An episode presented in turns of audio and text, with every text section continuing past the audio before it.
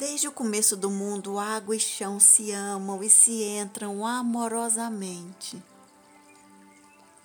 e se fecundam.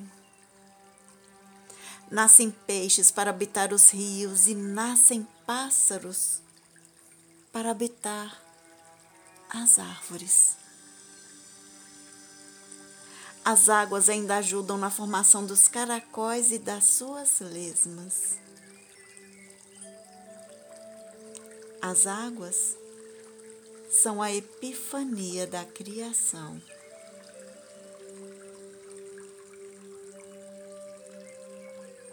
Manuel de Barros